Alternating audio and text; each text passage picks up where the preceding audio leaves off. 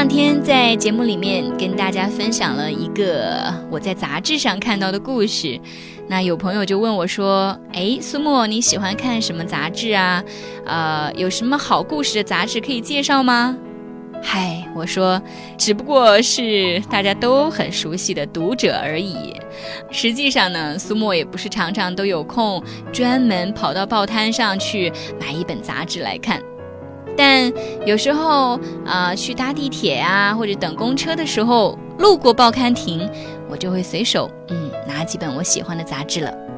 读者是其中之一，所以不知道听节目的朋友当中有没有跟苏沫一样会喜欢随手翻翻杂志的呢？那如果你在杂志上看到一些好故事、好文章，也可以通过 QQ 来分享给我，然后让我把故事分享给更多的人听。好吗？那记得我的 QQ 是 DJ 苏墨幺四九幺二三五七六六。那今天呢，既然说到《读者》这本杂志呢，我现在哈手头上就有一本，然后里面呢依然是有一个我觉得很不错的故事，来自作家张丽君。听听看，一个作家来跟我们分享他从小就喜欢的另一位作家。柔软的力量，作者张丽君，选自人民文学出版社《成长，请带上这本书》。我出生于上个世纪六十年代，我记事儿时，全国上下正在搞轰轰烈烈的阶级斗争。我住在外祖母家，河北省泾县田村公社南望大队。我清楚的记得，我舅舅最爱跟舅妈讲的一句家常话，竟是：“哎，你怎么就不能为文化大革命操点心呢？”在一个小孩子的眼里，文化大革命就是揪斗坏人。简陋的厕所里写着醒目的大字标语：“打倒某某某。”刚开始学写作文，就要写大批判稿。昨天还好端端来家里串门的一个远房舅舅，今天就成了必须与之划清界限的大坏蛋。那时的我呀，是个根正苗红的红小兵。我把老三篇背得滚瓜烂熟，引得大人们总逗我背诵。我的背功大概就是那时候练出来的吧。除了红宝书，我几乎不看别的书，其实是想看也找不到。我十五岁那年，懵懵懂懂地撞上了一本书，来自雨果的《悲惨世界》。我对于书中那个叫做冉阿让的人，觉得太不可思议了。他究竟是个坏人还是好人呢？他偷窃、越狱，是个苦役犯，但他又同时是个成功的商人、能干的市长。他深切地同情着方丁母女。当他得知沙马蒂在替自己受审时，他毅然决定抛弃市长的头衔、身份，投案自首。这个遭际非凡的苦役犯揪痛了我的心，当然，同时揪痛我的心的还有那位小科赛特。我多么怜爱那个八岁的小女孩呀！有一段时间，我甚至觉得自己亲眼目击了这个场景。穿着破旧衣服的科赛特走在去森林里提水的夜路上，在路过笼在烛光里的玩具店时，他偷偷地看着那些穿着紫红色衣服的洋娃娃。当可怜的女孩提着沉重的水桶走在可怕的夜路上的时候，突然有一只大手悄悄伸过来，使他陡然感到水桶变轻了许多。那只手是冉阿让的手，他在分担了科赛特手中水桶重量的同时，也拿走了那个年代我心中沉重的忧郁。我清晰地记得，我在这页文字上哭过。当年十五岁的我，第一次感受到了善的力量。那个时候的我还无力说出好的阅读究竟是什么，但我已约略地觉出，《悲惨世界》在我心里炸出了一个大坑。《并在我的身上留下了终生难愈、细密难言的伤口。这伤口那么痛，又那么的令人不舍。它以撕裂我的方式拯救了我。后来，当我牵着儿子的手来到北京圆明园，当我和他一起读雨果的给巴特勒上尉的信，信中写道：一天，两个强盗闯入了圆明园，一个掠夺，一个纵火。儿子疑惑地问：“妈妈，雨果说的那两个强盗，一个是英国，一个是法国，可是法国不是他的祖国吗？”他在说他自己的祖国是强盗吗？我回答他说：“儿子，是的，人道主义没有国界，正义在国家之上。”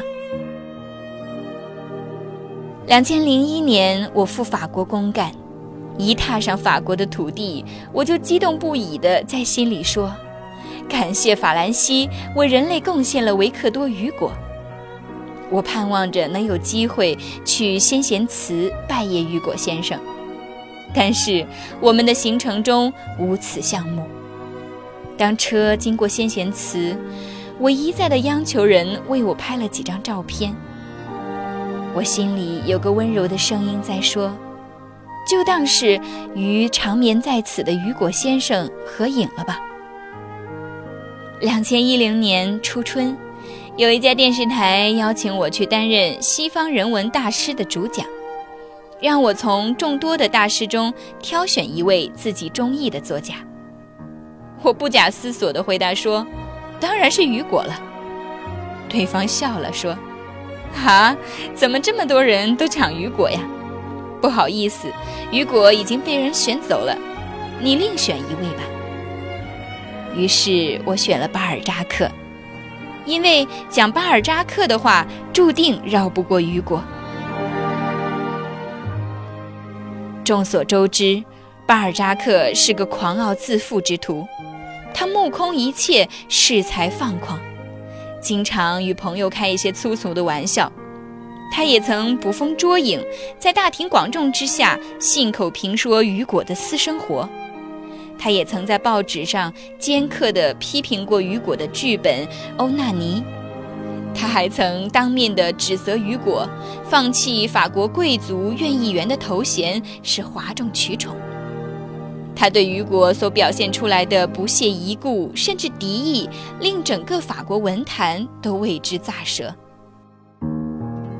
然而，在巴尔扎克临终之际，只有雨果深夜来到他的病榻前，紧紧握着被子下面那双冰冷的手，给他抚慰，给他温暖。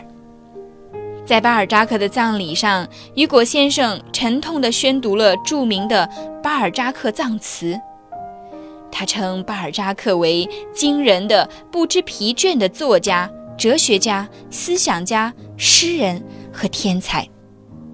他说：“德巴尔扎克先生在最伟大的人物中名列前茅，是最优秀人物中的佼佼者。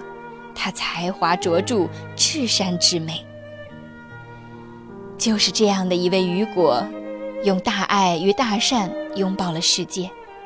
他博大的怀抱里有小科赛特，有敲钟人卡西莫多，有笑面人格温普兰，还有对他睥睨不尽的。”巴尔扎克，当然也有那遥远中国的圆明园。就是因为这样吧，所以雨果才说过：“善是人类精神世界的太阳。”我想每一个写作者都会有一个他由衷佩服并且自觉不自觉去仿效的人。虽说我写作的文学样式不是长篇小说。但是雨果一直是在精神上照耀我，在创作上引领我的人。他引我关注苦难人生，他使我相信人心向善。在那个与人斗其乐无穷的年代里，他让我看见了另一种截然不同的人生答案。当冉阿让偷走了米里埃主教的银器后被警察擒住时，米里埃主教不但站出来做了伪证，声称那些银器都是自己送给冉阿让的，而且还说另有一对银烛台，他忘了一并带走。末了，主教悄声对冉阿让说：“不要忘记，您拿了这些银子，是为了去做一个诚实人用的。”这话让冉阿让记了一辈子，我也将记一辈子。文学的终极使命是一种灵魂的救赎。我庆幸自己在一个不合时宜的时刻读到了一本不合时宜的书。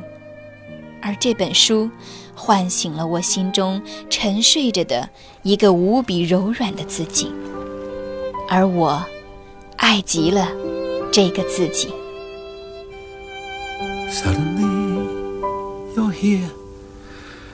Suddenly it starts. Can two anxious hearts beat as one? Yesterday I was alone. Today you are beside me. Something still unclear, something not yet here has begun.